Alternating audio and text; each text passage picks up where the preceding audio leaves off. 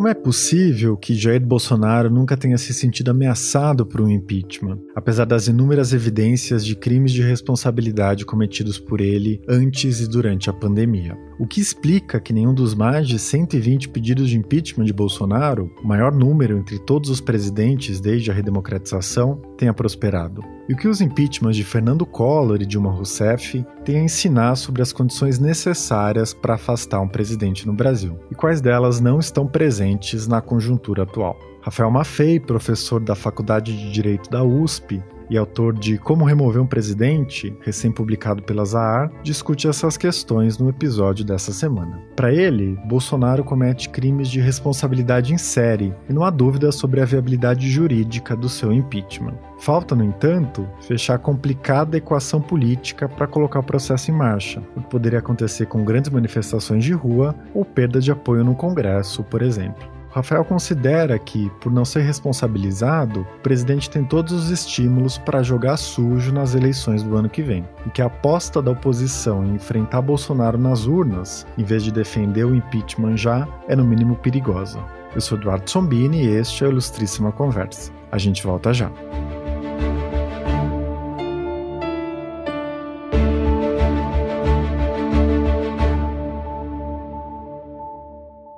Seja BTG. Baixe o app e inove seu jeito de usar banco. Rafael, muito obrigado por participar do podcast. É, eu queria começar literalmente pelo começo, pela primeira página do livro. A epígrafe é um verso de uma música do Pink Floyd, né, que diz na tradução em português: Eu me tornei confortavelmente anestesiado. Por que essa escolha? Ela tem a ver com a situação do Brasil e com o debate atual sobre o impeachment do Bolsonaro? Tem um pouquinho a ver com o debate atual, Primeiro, bom dia, bom dia a todo mundo que nos ouve. É, tem um pouco a ver, sim, Eduardo, com o debate atual, porque a frase representa aquilo que é, eu acho que é a grande perplexidade de todo mundo, né? ou de muita gente. Como é possível que alguém que é, agride a Constituição e as instituições de maneira tão escancarada, quase orgulhosa, como Bolsonaro, consiga sobreviver, não apenas sobreviver ao impeachment, mas sequer ser ameaçado de um impeachment. Porque o impeachment, no caso do Bolsonaro, até agora não conseguiu ser sequer uma ameaça que o constrangesse minimamente. Né? Não é que ele sofreu uma acusação e, e, e, respondeu ao processo e conseguiu ser absolvido ali na Bacia das Almas. Ele sequer ameaçado genuinamente foi até agora. E a nossa aceitação, né, a nossa, estou dizendo, do país como nação, nossa aceitação eh, do que ele faz no governo me gera uma perplexidade permanente. Então, a, a epígrafe teve um pouco a ver com isso, embora é, a, a, parcela do livro que é dedicada ao Bolsonaro seja relativamente pequena. Né? Ele tem, existe um epílogo que fala sobre o Bolsonaro, mas o livro reflete pesquisas, estudos que eu, que eu faço há muito mais tempo é, e reflexões que eu tenho desde antes do Bolsonaro. Mas ali, acho que para epígrafe, isso era uma coisa que me marcou. E tem uma coisa que é pessoal também. Naquele momento, eu estava ouvindo muito Pink Floyd, né? Durante o processo de escrita do livro, foi uma banda que me acompanhou bastante. Eu me considero um descobridor relativamente tardio do Pink Floyd. Não era uma banda que eu ouvia na minha adolescência é, e que eu comecei a ouvir agora mais velho, por incrível que pareça, inclusive por influência dos meus filhos de 11 anos e e nove anos, que gostam muito. Que maravilha. É, e Rafael, você mencionou agora que você se dedica ao tema do impeachment há alguns anos, não é? é e esse livro já estava nos seus planos ou essa perplexidade em relação à situação atual do país impulsionou o projeto? Então, vamos lá. Eu já tinha planos de escrever sobre o impeachment, algo mais de fôlego, há algum tempo. E eu vou dizer como que eu cheguei no assunto. Em 2015, quando a conversa sobre impeachment começou a engrenar, as pessoas né, esperavam que nós, que somos professores de direito, falássemos alguma coisa, pelo menos do ponto de vista jurídico, sobre o impeachment. E eu falei, bom, deixa eu estudar esse negócio aqui, porque essa coisa tem cara de que pode ser importante num futuro breve, é, embora até meados de 2015, ninguém levava muito a sério a hipótese de que a Dilma, o PT, com aquela base de apoio grande que tinha no Congresso, pudesse sofrer um impeachment. É, e o impeachment tem uma coisa da qual eu pessoalmente sempre gostei como tema de estudo, que é essa é, relação entre direito e política e a capacidade ou não do direito de conseguir disciplinar é, e regrar nossos conflitos políticos mais agudos. Para mim, isso é uma das chaves daquilo que a gente entende por Estado de Direito é, e as democracias que conseguem resistir às suas maiores crises são aquelas nas quais são aquelas nas quais essas crises conseguem ser equacionadas de uma maneira de uma maneira juridicamente disciplinada, sem descambar para golpe, para assassinato de político, esse tipo de coisa. E aí, quando eu fui atrás, falei, bom, deixa eu estudar o que, que tem sobre o impeachment, eu constatei que havia uma grande bibliografia norte-americana sobre o impeachment, muito embora nenhum presidente da República na história dos Estados Unidos jamais tenha deixado o cargo por ter sido condenado em um impeachment. A gente teve um presidente que renunciou para escapar de uma acusação na Câmara dos Deputados de lá, que foi o Nixon. A gente teve presidente que foi absolvido por um único voto no Senado, que foi o Andrew Johnson, que é um caso que eu conto com algum detalhe no livro, porque eu acho super interessante. O Johnson foi o sucessor do, do Lincoln e eh, havia uma disputa política sobre o projeto de reconstrução do país após a Guerra Civil. Muita coisa sobre impeachment de autoridades federais, juízes principalmente. Teve uma leva de tentativas de impeachment contra juízes na década de 50 e 60 nos Estados Unidos. E no Brasil, muito embora a gente tivesse tido o Collor como um impeachment importante, né, o primeiro daquilo que a gente costuma chamar de a era dos impeachments da América Latina, logo no começo da década de 90, a nossa produção jurídica sobre o impeachment era absolutamente escassa. O que havia era um livro de 1965, do Paulo Brossard, um grande livro, um super clássico, mas escrito num outro momento, num momento anterior à Constituição, e, sobretudo, numa época em que a esperança e a empolgação que as pessoas tinham com o impeachment era muito diferente. Quando você lê o livro do Brossard, Brossard escreveu em 65, né? então um ano depois do golpe de 64, é, o Brossard era um, era um sujeito que tinha se originado na política do Rio Grande do Sul, sempre numa linha adversária ao Vargas, e os adversários do Vargas, principalmente no nível estadual, viveram de comer o pão que o diabo amassou, né? porque imagina ser adversário do Vargas no nível regional, no nível nacional já era difícil, e ele tem uma visão no livro, quando você conclui a leitura do livro, que é uma visão quase melancólica. Ele fala: olha, isso aqui não tem a menor chance de dar certo jamais. Esse negócio é lento, esse negócio é ineficaz, né? Nenhum presidente nunca vai cair por conta do impeachment, e de repente a gente vê não só o Collor, como uma série de outros casos na América Latina. O que, de alguma maneira, sugeria que as coisas eram diferentes. Mas a despeito da gente ter tido o impeachment, no caso do Collor, dos vários impeachments na América Latina e do impeachment ter uma cultura jurídica longa que estava ali esperando para ser estudada, livros sobre o impeachment tinham muito poucos quando a discussão começou sobre a Dilma. E os livros dos Estados Unidos sobre impeachment são, são muito gostosos de se ler. Né? Tem história, tem debates jurídicos super interessantes. O tema do impeachment envolve os grandes escândalos políticos de uma nação. Né? É, e eu falava, puxa, essa, isso precisava ser né, organizado, e contado. E eu comecei desde então a estudar em tive bolsa, fui para fora, fiquei um tempo em Washington, voltei, publiquei vários artigos. E aí, no contexto da pandemia, apareceu a chance de publicar um, um livro, né? Puxa, sobre qual tema? Quando a editora veio conversar comigo, e eu falei: olha, né, vou escrever sobre algo que eu entenda e que eu tenha condição de produzir um trabalho de fôlego e, e o que me encanta, o que me faz é, o que faz meus olhos brilhar, e eu digo isso desde antes do Bolsonaro, é o impeachment. Eu acho um baita tema. Né? Então, tá bom, vamos aí. E como é que vai ser? Eu falei, ah, eu queria escrever uma biografia do Instituto começando desde a Inglaterra medieval, é, que foi onde ele foi forjado, com uma lógica como a gente hoje o conhece, passando pela recepção numa constituição presidencialista, que é super importante para a gente entender como ele funciona, e chegando propriamente na história política brasileira, porque tem um monte de casos que a gente né, ouve falar, lê nos livros de história, mas não imagina que o impeachment jogou um papel neles ali.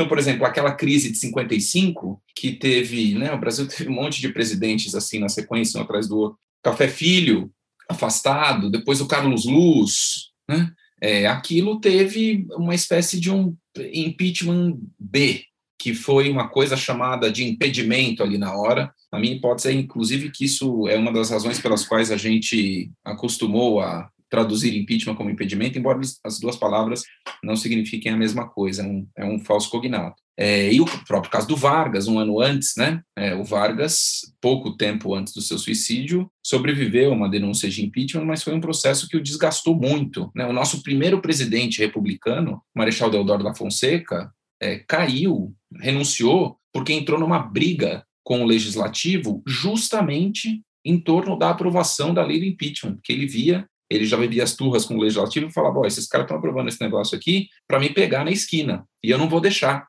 Aí ele tentou dissolver o Congresso, não conseguiu, né? É, e acabou tendo que renunciar. Então, ironicamente, o primeiro presidente civil que a gente teve não terminou o seu mandato por causa do impeachment, mas não por ter sido condenado, mas porque a discussão política para aprovar a lei do impeachment precipitou a sua renúncia. E tudo isso era, enfim, estava aí para ser contado, né? E eu tentei colocar isso no papel em formato de livro, de uma grande história, é, sem, sem linguagem jurídica, né? É um livro que é feito para ser lido para quem não é não é do direito, embora a minha formação seja e a minha atuação seja uma atuação jurídica, eu sou professor de direito. Com certeza.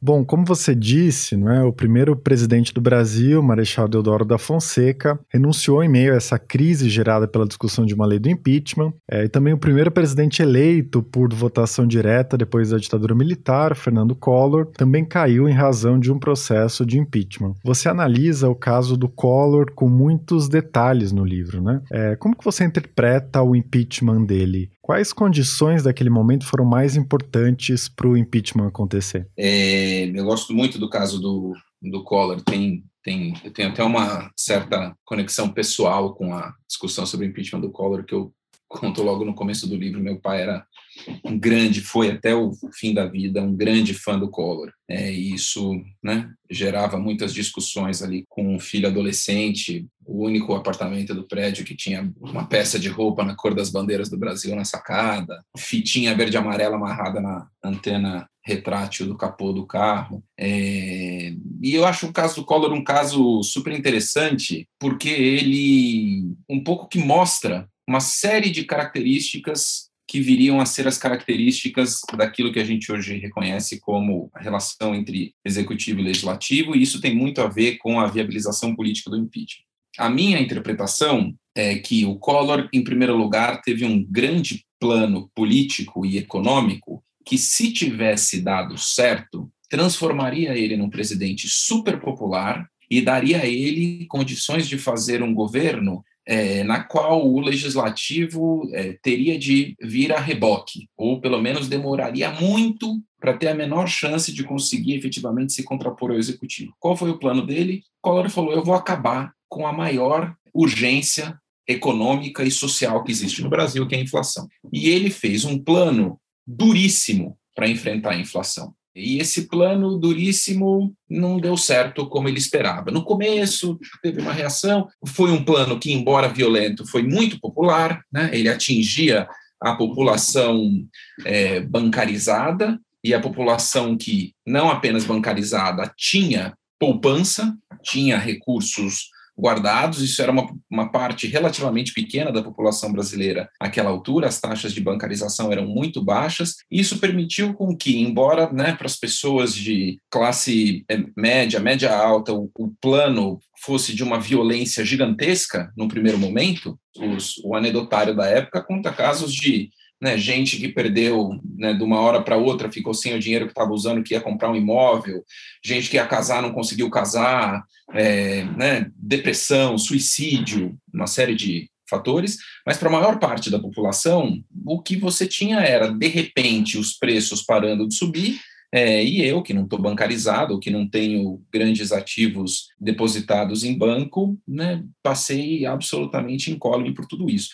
E de início o plano deu sucesso, teve sucesso e foi muito bem recebido. As pesquisas de da época mostram que a aprovação tanto ao Collor quanto ao plano eram bastante altas, mas enfim, né, por uma série de razões econômicas, os, os preços voltaram a subir, o plano começou a se mostrar não tão bem sucedido, as condições o impacto do plano na vida das pessoas começou a se mostrar maior, porque com né, o passar do tempo, né, o fôlego das empresas foi diminuindo, é, dificuldade para pagar salários, uma série de coisas, e isso fez com que a popularidade do Collor começasse a piorar, a aprovação do governo começasse a piorar. Então, é, a grande aposta do Collor né, eu vou me tornar um presidente extremamente popular é, e ter condição de fazer um governo, em grande parte, cesarista, né, tocado completamente a partir da agenda do executivo, passando por cima do legislativo, se necessário for. Porque eu vou entrar para a história como presidente que vai ter resolvido o maior problema social e econômico do Brasil, esse plano deu errado. Né?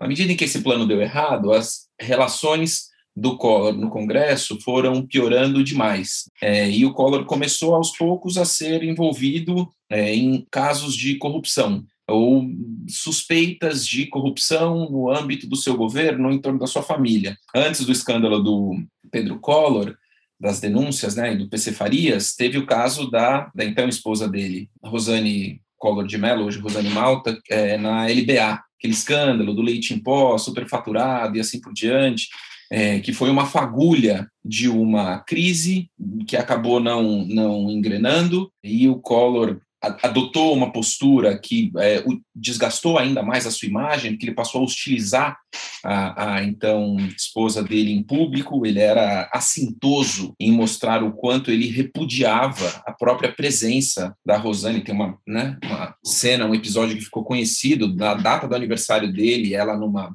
comemoração diante da imprensa, tentando dar a mão para ele, ele né, rejeitava a mão da esposa, tirou a aliança antes dela, largou ela esperando no saguão do aeroporto, onde ela passou duas horas esperando ele chegar de uma viagem para voltar com ele para casa. Ele largou ela no saguão do aeroporto, saiu do avião, entrou direto no helicóptero, foi embora, largou ela lá com os repórteres. Então, o Collor humilhou a Rosane na tentativa de se dissociar desse escândalo, o que levou ainda uma piora maior da sua avaliação pessoal, até que finalmente caiu a bomba do PC Farias e do escândalo do Pedro Collor, que fez com que o Collor se desgastasse não só pelas sucessivas revelações de uma prática de corrupção, no sentido mais leigo do termo, que o Collor foi é, denunciado e absolvido no Supremo por corrupção, na minha interpretação, em razão da maneira como a, a acusação foi feita, mas aí já entra uma questão muito jurídica mas o Collor foi pego por esse escândalo de corrupção e a maneira como o escândalo foi se desenrolando né, perante a opinião pública era de é, uma descoberta de é, novas práticas impróprias a cada semana e o presidente tentando se explicar e cada vez que ele tentava se explicar ele era desmentido pelo que se descobria na semana seguinte. A CPI teve um papel super importante porque a CPI é um pouco que revelando a conta gotas, né, a, a, o acesso à informação era mais difícil. Então dava tempo do Collor produzir uma versão né, que seria desmentida pelo depoimento da semana seguinte, até chegar no ponto em que ele tentou justificar né, que o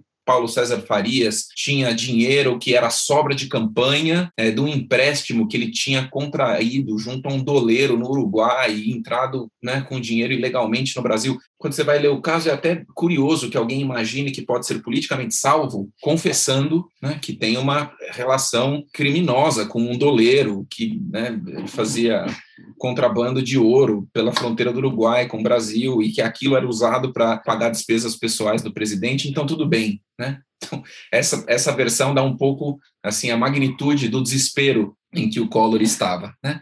E ele, enfim, sempre foi um sujeito de relações muito difíceis no, no Congresso, se desgastou muito quando ele começou a tentar se defender das investidas políticas contra o governo dele, a última das quais foi o impeachment, mas houve outras antes. Tentaram aprovar uma emenda parlamentarista que, na pior das hipóteses, tiraria, transformaria o, o o Collor num presidente sem nenhum poder de governo ainda no exercício do seu mandato, que fez com que ele colocasse o time em campo e fosse para a briga contra né, os setores do legislativo que queriam aprovar essa emenda, levou, por exemplo, a uma declarada ruptura do PSDB com o, o governo dele. É, e, enfim, isso tudo contribuiu para que né, alguém que já estava numa situação quase caricata de comportamento indigno e contra a lei no, no, exercício do cargo perdesse tanto a condição social pela debacle econômica quanto a condição política pela maneira absolutamente inábil com que ele lidou com o legislativo. No final, ele tentou montar um ministério dos notáveis,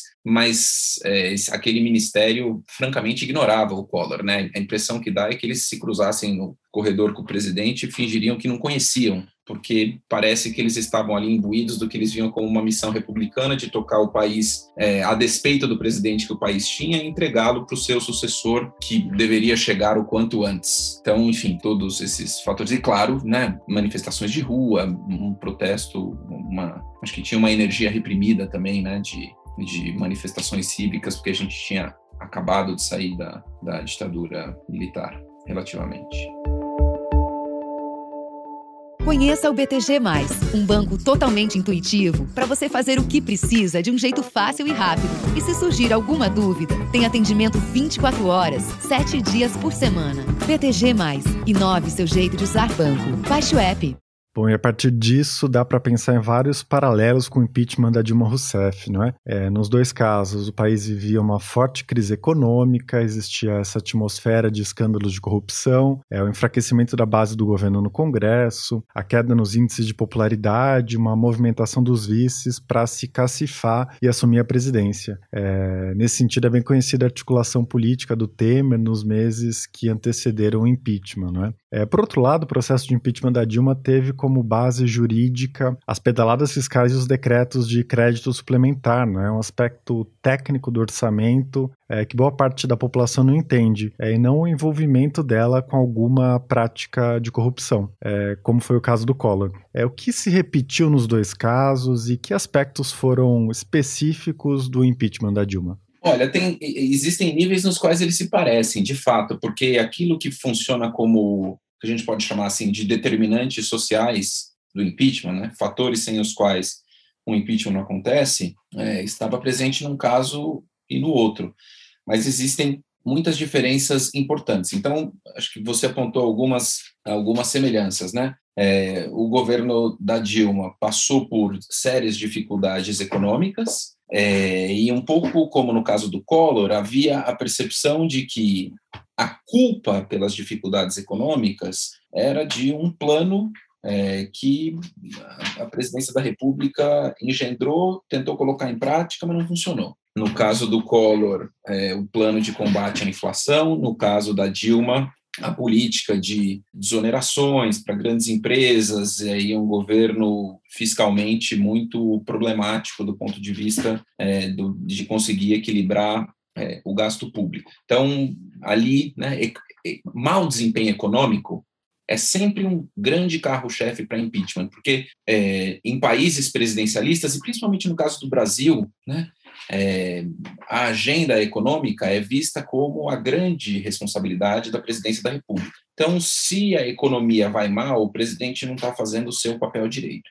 Né, esse já é um primeiro caminho para que a popularidade da, do presidente caia e ele, e ele comece a experimentar é, reações de hostilidade, de desaprovação, tanto no universo político quanto nas ruas e dentro da opinião pública mais qualificada, chamados formadores de opinião. Então, esse é, sem dúvida, um ponto de, de semelhança entre os dois. Um, um segundo ponto de semelhança, como você apontou, o papel dos vices. A gente lembra muito é, do Temer com a sua né, disposição ali em mexer pauzinhos enquanto a Dilma estava na, na presidência da República, mas a gente não tem muito olhos para o que foi o desempenho do Itamar Franco. E eu acho que isso se deve ao fato de que todo mundo tem a percepção de que a a vilania e a desonestidade do Collor eram tão caricatas que o impeachment do Collor um pouco que se impôs por si mesmo, enquanto no caso da Dilma ele teve que ser construído. Isso não é exatamente verdade no caso do Collor, porque em qualquer cenário o impeachment depende de uma construção política e essa construção política necessariamente vai passar pelo vice-presidente. O vice pode ser alguém que vai assumir um papel mais ostensivo, mais discreto nisso, mas de toda maneira não tem como um impeachment andar se a classe política, né, 70% dela, que é o que você precisa para conseguir tirar um, um impeachment, viabilizar um impeachment, não tiver absoluta certeza de que ela estará em uma situação relativamente melhor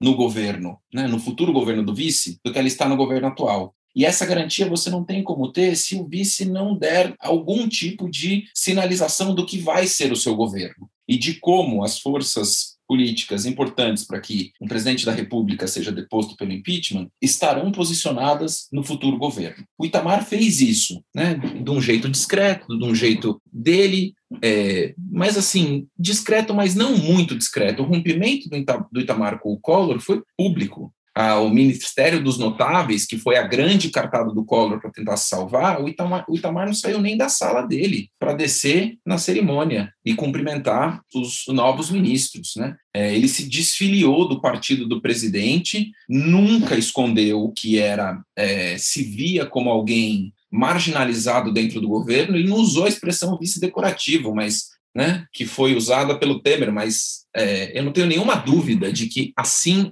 ele se via. E o Collor deu muita razão para isso, né? Porque o Collor, a impressão que dá é que o Collor olhou para o Itamar e falou: o negócio é o seguinte, eu preciso de você para a campanha, porque você é um sujeito é, importante de um estado que tem um colégio eleitoral grande, que é Minas Gerais. Eu tenho uma bandeira que é caça aos marajás e combate à corrupção, e você, Itamar, é um sujeito que tem uma reputação, é, inclusive entre os políticos, de ser um sujeito muito honesto, incorruptível e, ao mesmo tempo, você já está numa fase da sua vida em que você está perdendo a relevância e eu não vou ter que dividir poder com você. Então, você cuida aqui do PRN, que era o partido de ambos, você cuida da política mineira, você decide quem vai sair candidato a vereador, da política nacional, você deixa que eu toque, eu não vou nem te convidar para a cerimônia de apresentação do plano de governo. Também não foi convidado. Então, ele enfim, começa o governo com um rancor muito grande com esse afastamento do Collor, e isso, quando o Collor começa né, a ter a sua imagem associada à corrupção, o Itamar né, botou, botou o time em campo e saiu fazendo reunião na Fiesp para construir apoio para o seu governo.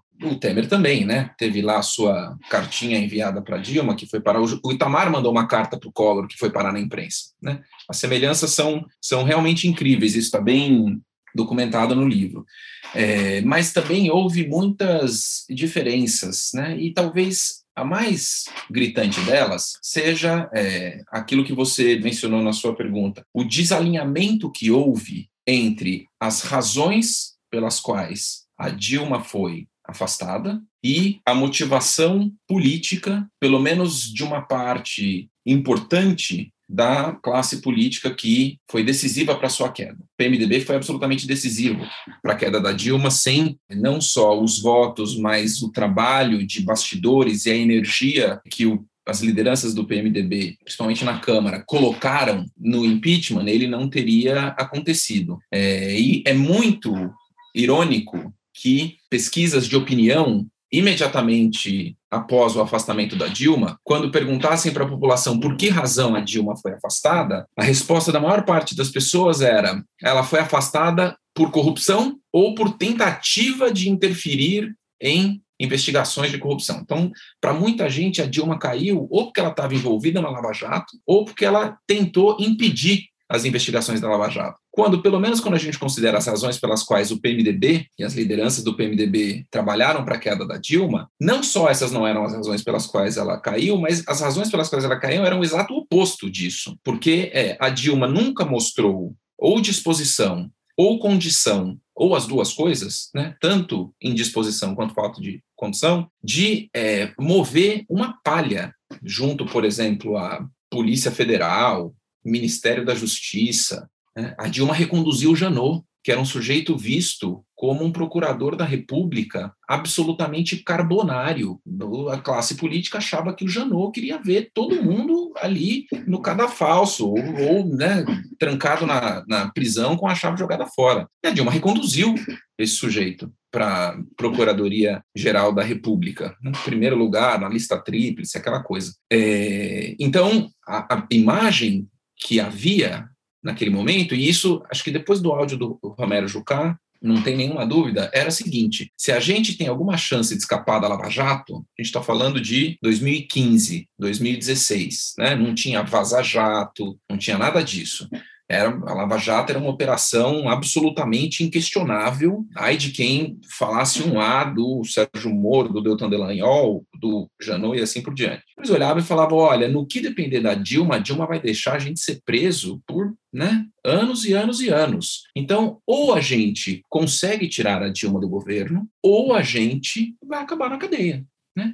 Então, quem, se a Dilma sair, quem entra? O Michel. O Michel consegue construir para a gente uma. Né, ele tinha aquele documento que era Ponte para o Futuro. Acho que ele, no caso do impeachment, era Ponte para um Futuro fora da prisão. Michel consegue construir a ponte para o futuro fora da prisão? Consegue. Então, vamos fazer o que for preciso para que a Dilma saia e o Michel chegue o quanto antes à presidência da República. Essa foi, e aqui, né, a, a distinção entre o Collor, o caso do Collor o caso da Dilma não podia ficar mais claro. O Collor era um presidente é, com comprovadas relações com um traficante de influências. O PC Farias era uma coisa, parecia vilão de filme da Sessão da Tarde. Né? Um sujeito que é, cobrava favores e propinas assim à luz do dia, de maneira escancarada. Todo mundo sabia que qualquer um que precisasse chegar perto do governo para fazer qualquer tipo de contrato precisava pagar pedágio para o PC. E assim, o sujeito pagava pessoalmente conta da casa do presidente da República. Era um negócio primário que chegava até a ser constrangedor. Aí depois vem Operação Uruguai, contrato forjado com doleiro. Era uma coisa que você olha e fala, gente, né? muito é o equivalente de você ver assim aquelas fotos da década de 90 de criança andando é, em pé na, na caçamba de caminhonete, adolescente andando de moto sem capacete, um negócio você fala, nossa, como isso foi possível há relativamente tão pouco tempo? Você olha para o caso do Collor, você fala, como algo tão tão chocante né, foi possível. E você tirar um sujeito desse para colocar o Itamar, que era um sujeito que era reconhecido como um político incorruptível, não existe nenhum lance na história política do Itamar de qualquer suspeita de envolvimento com falcatrua, com corrupção. Ele era profundamente respeitado por ser, como disse um ex-ministro do Supremo numa entrevista, sujeito asperamente honesto. Né? Se a conversa fosse para um lado esquisito, o Itamar era uma pessoa que estrilava. Até fazia sentido você tirar o Collor para colocar o Itamar, se o seu grande problema era práticas imorais da presidência da República. No caso da Dilma, você, né, você tinha esse movimento popular de indignação, justa indignação, diga-se de passagem, contra a corrupção política, mas não só as acusações contra ela passavam longe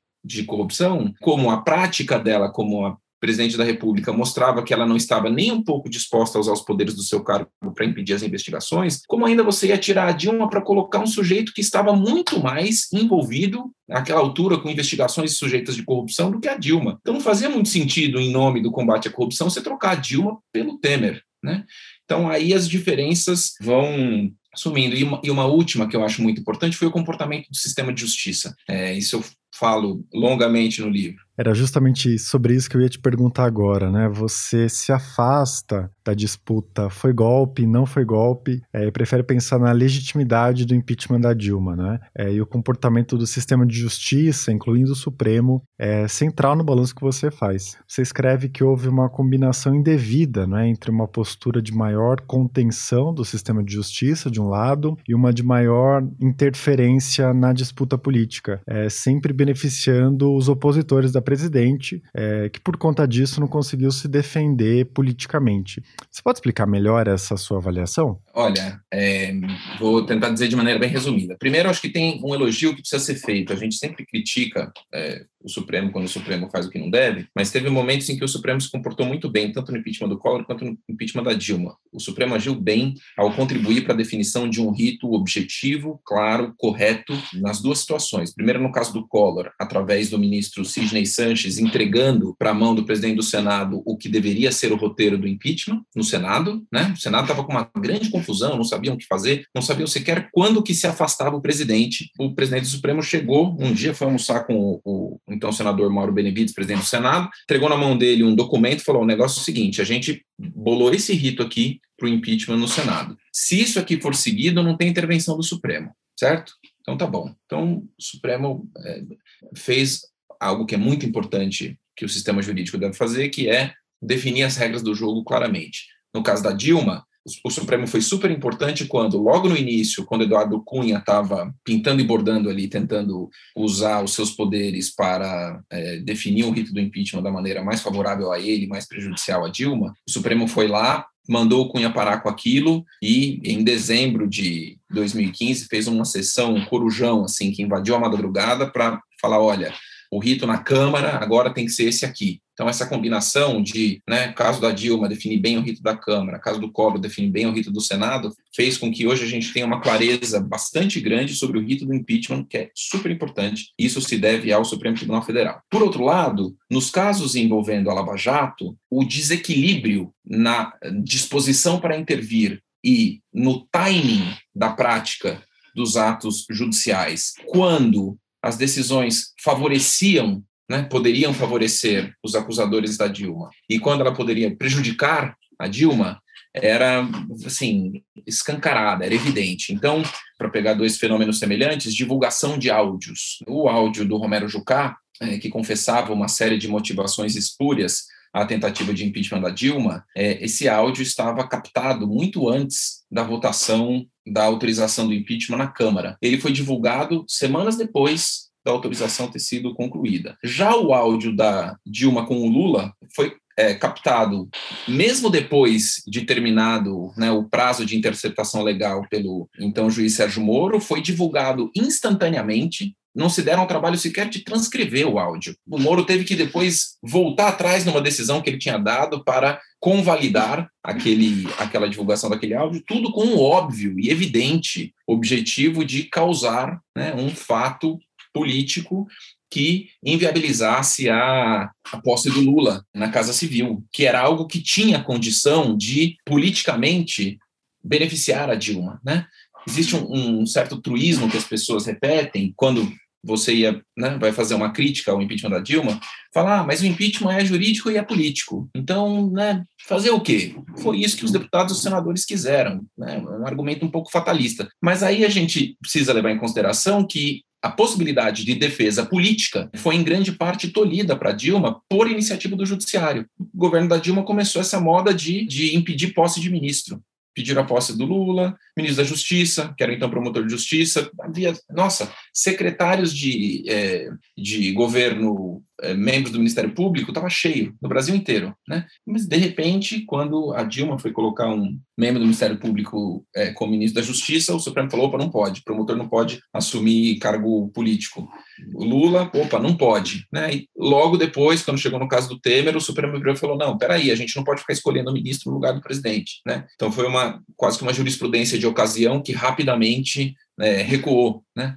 É, assim como a, a régua da, do início do cumprimento de pena de prisão ficou mais grave para depois recuar, a justiça perdeu completamente limites de autocontenção naquele momento mais agudo, o que dava para todo mundo do mundo político a certeza de que, enquanto a Dilma fosse presidente da República, o judiciário não daria o menor sossego para eles. E isso havia a esperança de que, com a troca é, da presidência, isso ajudasse também. Isso foi absolutamente decisivo, não só para que a classe política fosse estimulada a perseguir uma alternativa a Dilma, para que pudesse se safar, como também para que a Dilma fosse impedida de exercer uma defesa política que ela, né, se o impeachment é político, então deixa eu fazer minha defesa política. Um dos casos que eu conto no livro, esse impeachment do Andrew Johnson, nos Estados Unidos, é muito exemplar nisso, né? O, o presidente é, se safou fazendo é, uma defesa política, sentando para conversar com o partido adversário, falando: olha, o que, que vocês querem? Ah, a gente quer isso, isso, isso aquilo. Tá bom, eu atendo. Com isso, ele conseguiu reverter uma série de votos do partido adversário e escapou por um voto. Isso é uma defesa política. Foi feito no impeachment. O impeachment não é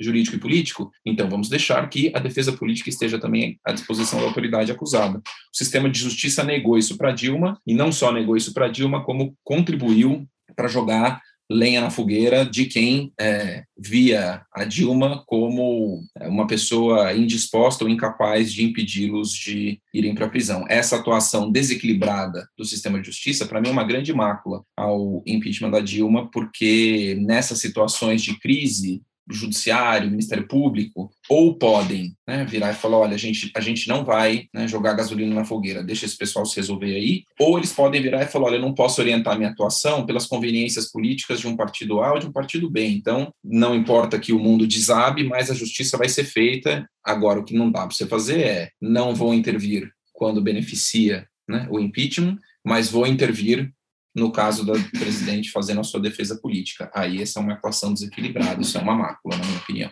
Rafael, para a gente discutir melhor esse tema no governo Bolsonaro, você argumenta no livro que o maior desafio de um impeachment é enquadrar determinada conduta do presidente em um crime de responsabilidade, mas que com o Bolsonaro na presidência essa discussão é entediante do ponto de vista jurídico, é, porque ela lembra um jogo de bingo, né, em que o presidente comete a cada tantos dias um novo crime de responsabilidade é, que pode ser marcado na cartela da lei do impeachment. Eu queria que você detalhasse isso, né?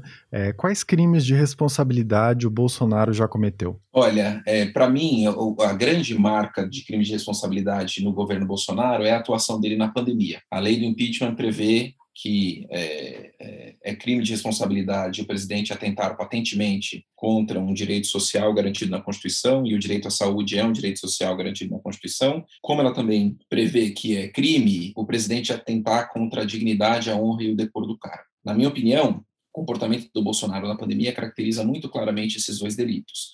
Seja porque hoje não existe a menor dúvida de que ele usou todos os poderes do seu cargo à sua disposição para é, dificultar ou retardar a vacinação da população e para impedir ou dificultar que medidas sanitárias de combate à pandemia fossem adotadas pelas autoridades estaduais e municipais, se necessário fosse. A razão disso, na minha opinião, é que o Bolsonaro fez um cálculo político e pensou o seguinte: olha, se a pandemia fizer com que as pessoas fiquem em casa e isso prejudicar a economia, quem paga o pato pela economia fundar é o presidente da República. Agora, se eu conseguir, seja transformando a vacinação num, num algo que vai acontecer num horizonte a perder de vista, seja é, disseminando mentira, desinformação, fazendo as pessoas acreditarem que a doença não é tão grave, prometendo que existe eficácia num tratamento que hoje sabe que é ineficaz, por qualquer maneira que estiver ao meu alcance, se eu conseguir fazer com que as pessoas ignorem a pandemia,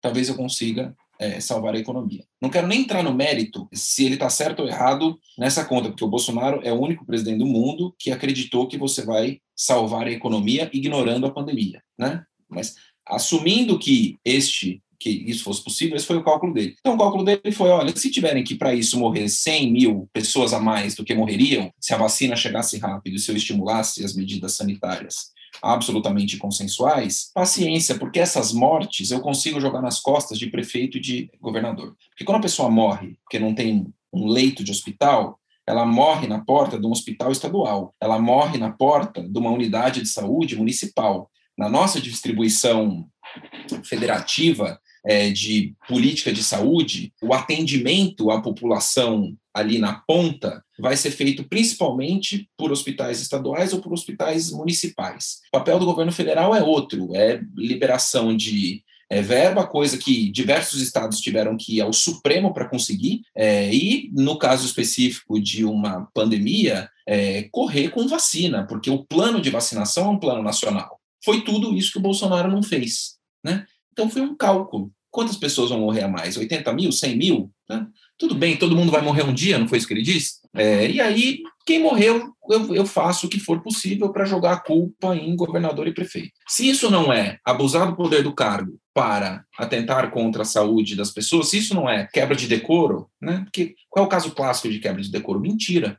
O Cunha foi caçado pelo quê? Porque ele mentiu. Mentiu que não tinha conta na Suíça, quando na verdade tinha lá um trust do qual ele era beneficiário. Né? A pessoa sistematicamente produzir, disseminar é, notícias sobre um tratamento só não é ineficaz porque ele tem, é, ele tem efeitos que são danosos à saúde, né? não dá nem para chamar de placebo. É, então, ele é eficaz para piorar a sua saúde. É, a pessoa falar contra a máscara. Quem é que, essa altura do campeonato, ainda fala contra a máscara? É uma vilania quase caricata, é disposição de usar do seu cargo para tentar obter um benefício político de curto prazo, que é né, criar uma situação na qual imagino que eu vou conseguir construir um discurso né, que me prejudique menos do que prejudicará os meus adversários, às custas das vidas das pessoas. Né? Isso é, se isso não é né, quebra de decoro, esse, o uso é, indevido da mentira, é, da dissimulação, é, do ataque, da violência verbal, que é justamente isso que o crime de quebra de decoro quer impedir. E se isso não é atentar contra a saúde pública dos brasileiros, né, você deliberadamente atrasar a compra de vacina, é, numa pandemia que todo mundo sabia que só ia ser resolvida com isso, né, a troco de nada, sem nem, sem nem se preocupar em dar uma explicação plausível para isso. É, né, uma, uma mentira, nossa, não, porque ah, por causa do contrato, da cláusula do contrato, a Pfizer não vai se responsabilizar, por acaso o fabricante da cloroquina vai se responsabilizar por uso fora da bula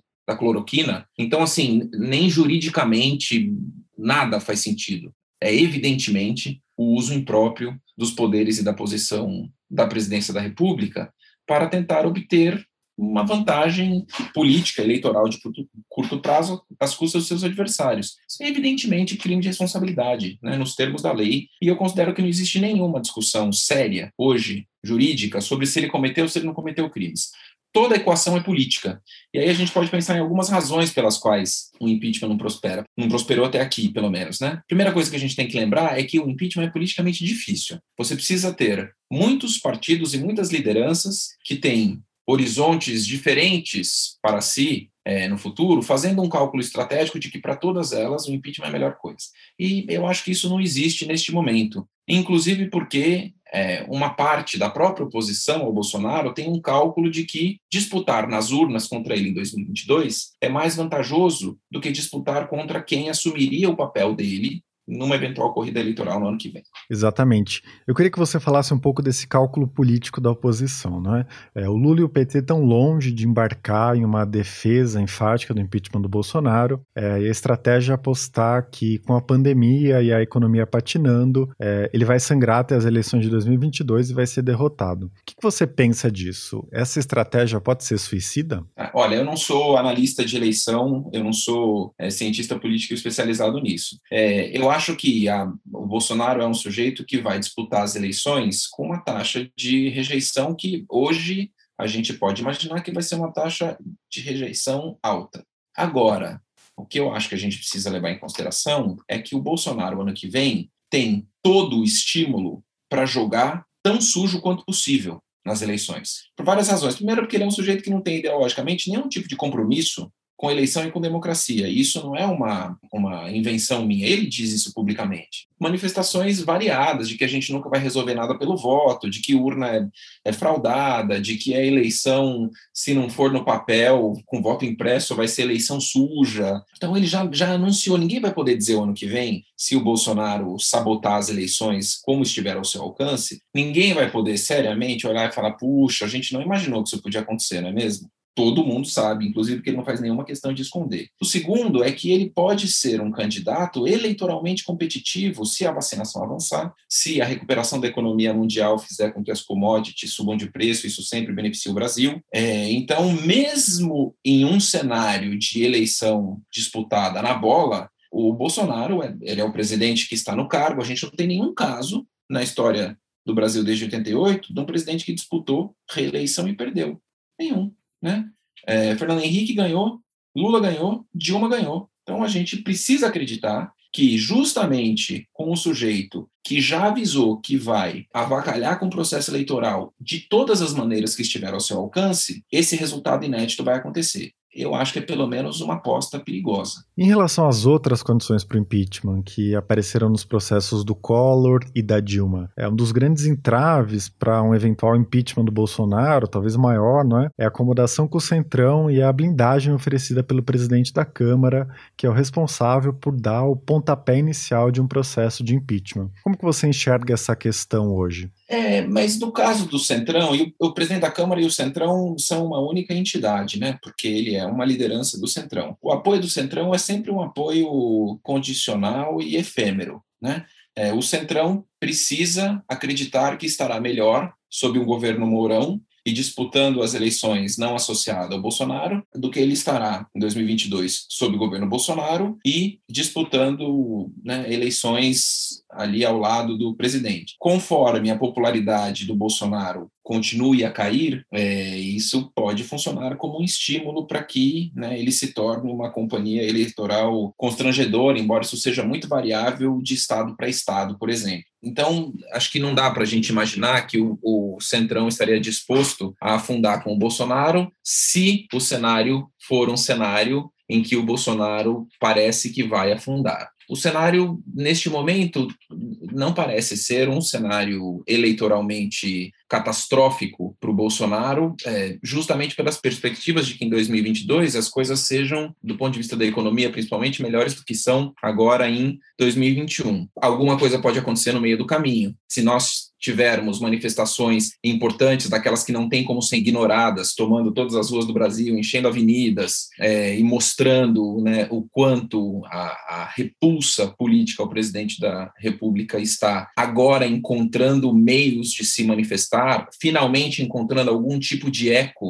dentro do Congresso com a CPI. Isso é muito importante também. A disposição das pessoas em apostarem, em crerem no impeachment, depende muito de você enxergar no Congresso é, a disposição e levá-lo adiante. O, primeiro, os primeiros dois anos do governo Bolsonaro, é, as instituições, até o Rodrigo Maia, eu diria que até mais do que o Lira, é, o Rodrigo Maia foi categórico em afirmar diversas vezes, por mais que ele expressasse reprovação com a presidente da República, que impeachment com ele não daria. Né? Então, puxa vida, como é que as pessoas vão ter isso como seu primeiro plano? Né? Quem é que vai sair na rua para protestar, enfrentar um vírus mortal, é, para fazer pressão é, para um presidente da Câmara que já anunciou mais de uma vez que com ele não tem esse negócio de impeachment. As instituições estimulam ou resfriam né, a disposição das pessoas em apostarem na alternativa do impeachment. E o Rodrigo Maia esfriou muito, esfriou muito. É, o Lira fez mais do que ele quando virou e falou: olha, remédios aqui podem ser remédios amargos, né? Muito embora o Centrão parece estar conseguindo tudo aquilo que sempre quis de uma presidência da República sob o Bolsonaro. É, e o segundo fator, que eu acho um fator muito importante, é o fator vice-presidente. No caso do Collor e no caso da Dilma, quem estava na linha de sucessão eram políticos é, tradicionais, com boas relações dentro do Congresso Nacional, alguém com quem parlamentares imaginavam que poderiam ter uma relação política normal. O Mourão não é um político. É, o Mourão chegou agora, né, nessa carona de antipolítica é, que marcou as eleições de 2018, é, e o Mourão não é alguém que tem sido capaz ou que tem tido a disposição de querer fazer acenos para que as lideranças políticas consigam projetar como seria a sua vida num futuro governo Mourão. E isso faz com que a aposta de parlamentares em colocá-lo no lugar do Bolsonaro seja uma aposta de risco. E no caso do Centrão, é uma aposta é, em que eles, neste momento, não têm por que achar que é, seria mais vantajosa para eles, a não ser que a popularidade do Bolsonaro, de repente, despenque é, a níveis né, é, insustentáveis para quem vai se associar a ele, para quem vai associar a marca Bolsonaro. Então, esses fatores é, são fatores que, nesse momento, ainda fazem com que o impeachment do Bolsonaro não seja o plano A de muita gente da qual ele depende para caminhar.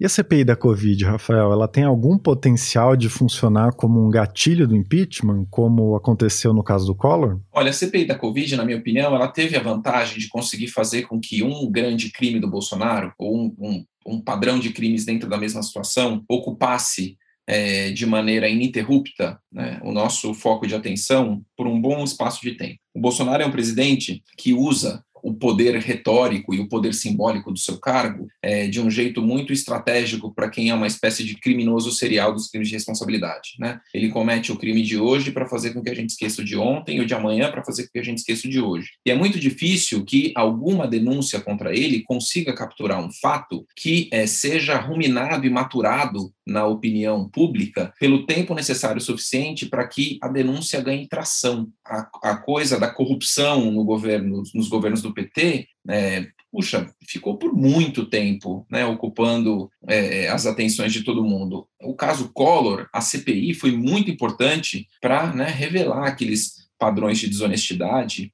e de comportamento impróprio que caracterizavam ali o entorno do presidente. É, finalmente a gente está tendo um mínimo de é, foco né, sobre um tipo de crime cometido pelo Bolsonaro a partir da CPI da Covid. Por outro lado, no caso do Collor, a CPI era o, o lugar onde as notícias saíam. Você descobria as coisas nos depoimentos da CPI. Né?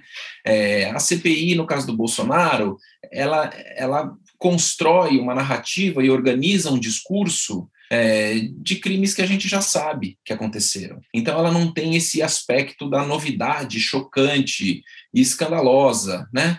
É, salvo uma outra coisa que aparece com mais clareza: olha, a quantidade de e-mails, o gabinete paralelo, mas no fundo todo mundo sabe que Bolsonaro é um criminoso político no contexto da pandemia, e a CPI não vai fazer com que ele seja visto como um criminoso político quando ele já não era visto como um criminoso político. Eu acho que ela tem esse papel de é, conseguir é, produzir materiais e de é, refinar um discurso e uma acusação que pode ser muito é, útil para subsidiar, do ponto de vista da convicção popular, é, que aquilo é um padrão de conduta que é incompatível com o exercício da presidência que configura um crime de responsabilidade.